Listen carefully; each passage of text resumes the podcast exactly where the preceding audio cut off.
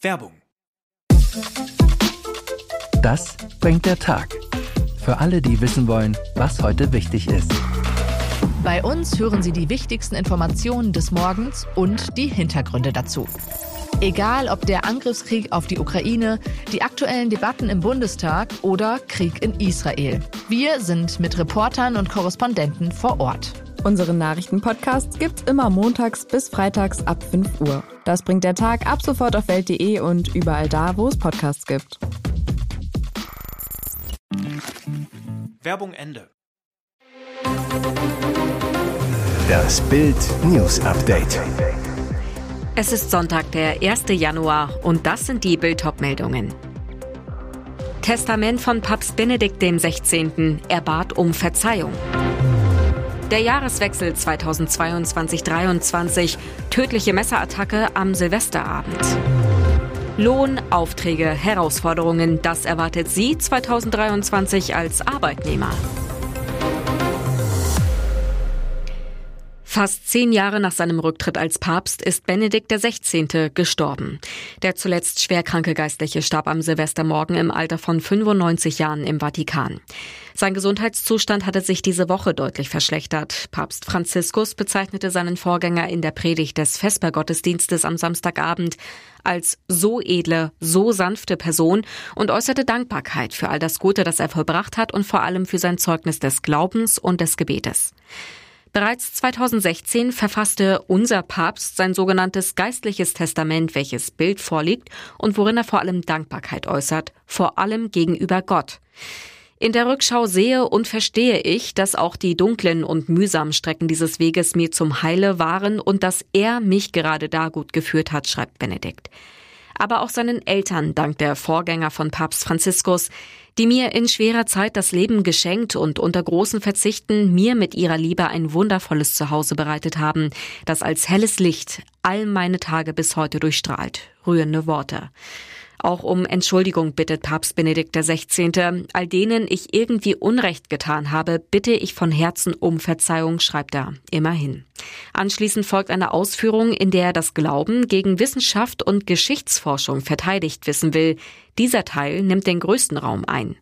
Der Text ist auf den 29. August 2006 datiert, als Benedikt bereits Papst war. Josef Ratzinger, wie er mit bürgerlichem Namen hieß, war bis 2013 Papst und trat in jenem Jahr zurück.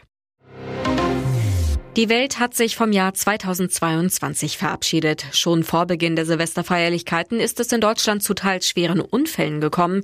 In wurde am Abend eine Person tot aufgefunden. Um 21.10 Uhr wurden Polizei und Rettungskräfte in den Düsseldorfer Stadtteil Fernhausen alarmiert. Nach Bildinformationen griff eine Person eine andere mit einem Messer an. Das schwer verletzte Opfer starb noch am Tatort. Mit wie vielen Messerstichen die oder der Tote getroffen wurde, ist noch unklar. Außerdem gab es schon vor 24 Uhr eine ganze Reihe an Bränden.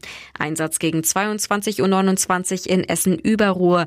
In einem Wohnkomplex soll durch einen Böller ein Balkon in Brand gesetzt worden sein. Laut Feuerwehr schlug der Rauch in die Wohnungen.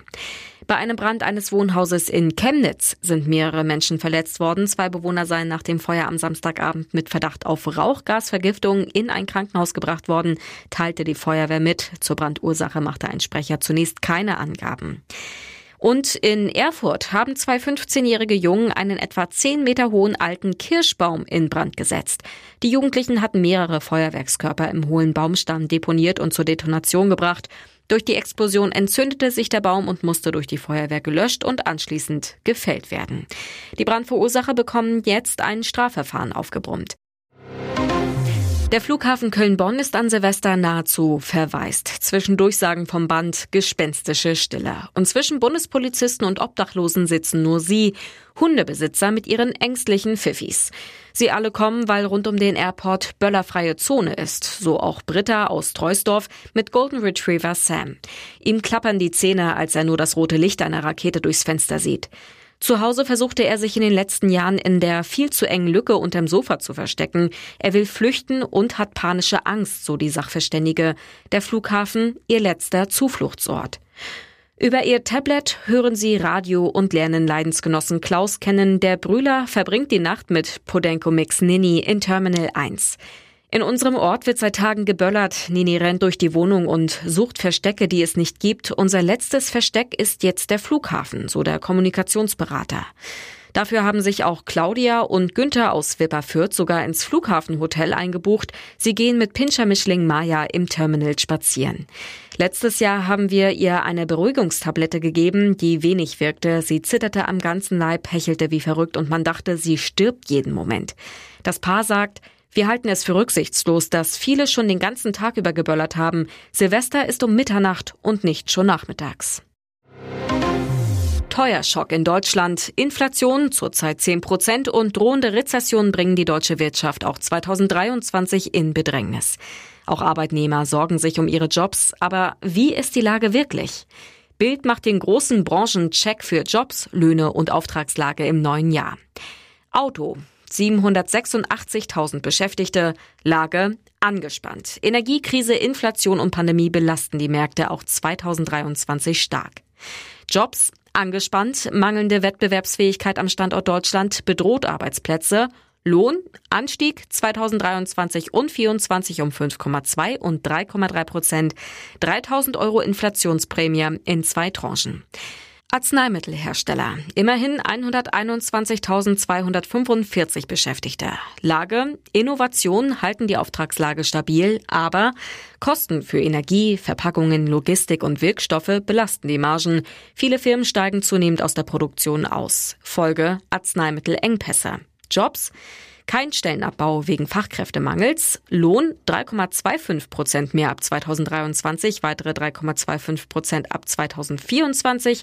3000 Euro Inflationsprämie auch in zwei Tranchen. Banken. Dort gibt es 541.000 Beschäftigte in Deutschland. Die Lage ist angespannt. Unternehmen kämpfen mit Unsicherheit und Rezessionssorgen. Banken profitieren zwar vom steigenden Zinsniveau, die Wirtschaftslage schlägt jedoch auf die Kreditnachfrage. Jobs Umbruchstimmung. Der Fachkräftemangel sorgt für fast 26 Prozent mehr Stellen, das sind knapp 30.000. Die Digitalisierung und der Umbau von Geschäftsmodellen sorgt insgesamt jedoch auch 2023 für Personalabbau. Lohn im Januar 500 Euro Einmalzahlung für Tarifbeschäftigte und 2 Prozent mehr im August 2023.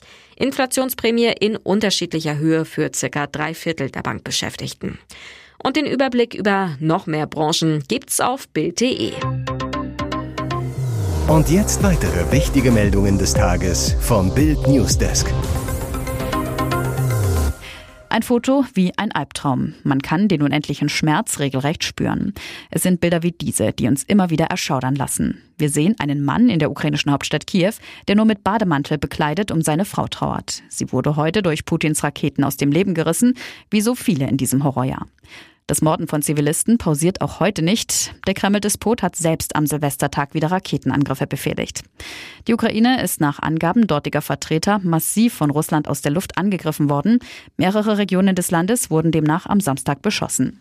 Der Oberbefehlshaber der ukrainischen Streitkräfte, Valery Salushny, teilte mit, die russischen Streitkräfte hätten wenige Stunden vor dem Jahreswechsel 20 Raketen auf die Ukraine abgefeuert.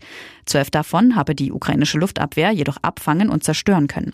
Allein sechs russische Raketen seien über der Hauptstadt Kiew abgefangen worden. Laut Bürgermeister Vitali Klitschko wurde in Kiew auch ein älterer Mann durch die Angriffe getötet. Sieben weitere seien bei zwei Explosionen im Stadtteil Solomjanski verletzt worden, teilte Klitschko im Online-Dienst Telegram mit.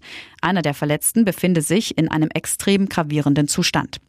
Insgesamt wurde Kiew von mindestens zehn Explosionen erschüttert. Die Behörden hatten zuvor Luftalarm ausgelöst und die Menschen aufgefordert, sich in Schutzräumen in Sicherheit zu bringen. Im lodernden Grenzkonflikt zwischen Serbien und dem Kosovo stehen die Zeichen, zumindest vorläufig, auf Entspannung. Militante Serben im Norden des Kosovo haben die von ihnen errichteten Barrikaden verlassen. Trotzdem ist die Lage weiterhin angespannt. Die Barrikaden werden entfernt, aber das Misstrauen bleibt, so Serbenpräsident Vucic. Vor drei Wochen hatten militante Serben die Grenzbarrikaden errichtet und so die ohnehin bestehenden Spannungen zwischen Belgrad und Pristina deutlich verschärft. Kosovarische Sicherheitskräfte und Soldaten der NATO-geführten KFOR-Mission wurden mehrfach angegriffen, teilweise mit Schusswaffen. Auslöser der Proteste war die Festnahme eines serbischen Polizisten, der Polizeibeamte des Kosovo angegriffen haben soll. Experten warnen, eine Eskalation ist jederzeit möglich. Die Räumung der serbischen Barrikaden bedeutet zwar eine momentane Entspannung der Lage, aber sie bringt angesichts des fortbestehenden Anspruchs von Serbien auf Kosovo noch lang keine grundsätzliche Auflösung des Konfliktpotenzials in diesem Teil Europas, erklärt Balkan-Experte Konrad Kleving vom Leibniz-Institut für Ost- und Südosteuropa-Forschung gegenüber Bild. Mehr dazu auf Bild.de. Musk macht mächtig miese. Elon Musk ist Weltrekordhalter im Geldverlieren. Der Tesla-Chef verlor seit November 2021 rund 200 Milliarden US-Dollar, so viel wie nie jemand zuvor. Das berichtet das Finanzportal Bloomberg. Dem Bericht zufolge ist Musks Vermögen auf 137 Milliarden Dollar geschrumpft, nachdem unter anderem der Aktienkurs von Elektroautohersteller Tesla in den letzten Wochen gesunken ist. Den Wohlstandsgipfel erreichte Musk zuvor am 4. November 2021. Damals war er stolze 340 Milliarden US-Dollar schwer. Er war auch erst der zweite Mensch der Welt nach Amazon-Chef Bezos, der die 200 Milliarden Dollar Schallmauer an privatem Vermögen durchbrochen hatte. Beide hatten in der Corona-Krise prächtig verdient, weil die Börsenkurse ihrer Firmen stiegen. Doch 2022 war ein krasses Verlustjahr für beide. Musk führte zudem lange die Liste der reichsten Menschen der Welt an, liegt jetzt aber nur noch auf Platz zwei. Raus aus dem Knast, rein ins Paradies. Nach nur knapp acht Monaten wurde Tennislegende Boris Becker aus dem britischen Hunter-Comp-Gefängnis in Oxfordshire entlassen. Eigentlich war er wegen Insolvenzstraftaten zu zweieinhalb Jahren verurteilt worden. Die blieben ihm erspart.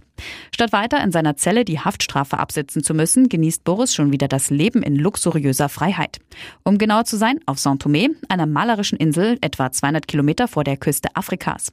Sie ist bekannt für ihre atemberaubenden Fels- und Korallenwelten, Regenwälder und tropischen Strände. Auf Instagram schickte er Silvestergrüße an seine Fans direkt vom menschenleeren Strand. Es ist der letzte Tag im Jahr und ich wollte ein paar Worte meinen Liebsten und den Leuten sagen, die mich respektieren und zu mir gestanden haben in einem Jahr, das für mich das schwerste Jahr meines Lebens gewesen ist. Und weiter, jetzt ist es vorbei und ich glaube, ich bin stärker als vorher herausgekommen. Ich glaube, meine mentale Gesundheit ist besser als zuvor, aber ohne die Hilfe und Unterstützung von so vielen Menschen hätte ich es niemals geschafft. Nach nur ein paar Wochen zurück aus dem Gefängnis scheint der ehemalige Wimbledon-Star die harten Zeiten hinter sich gelassen zu haben.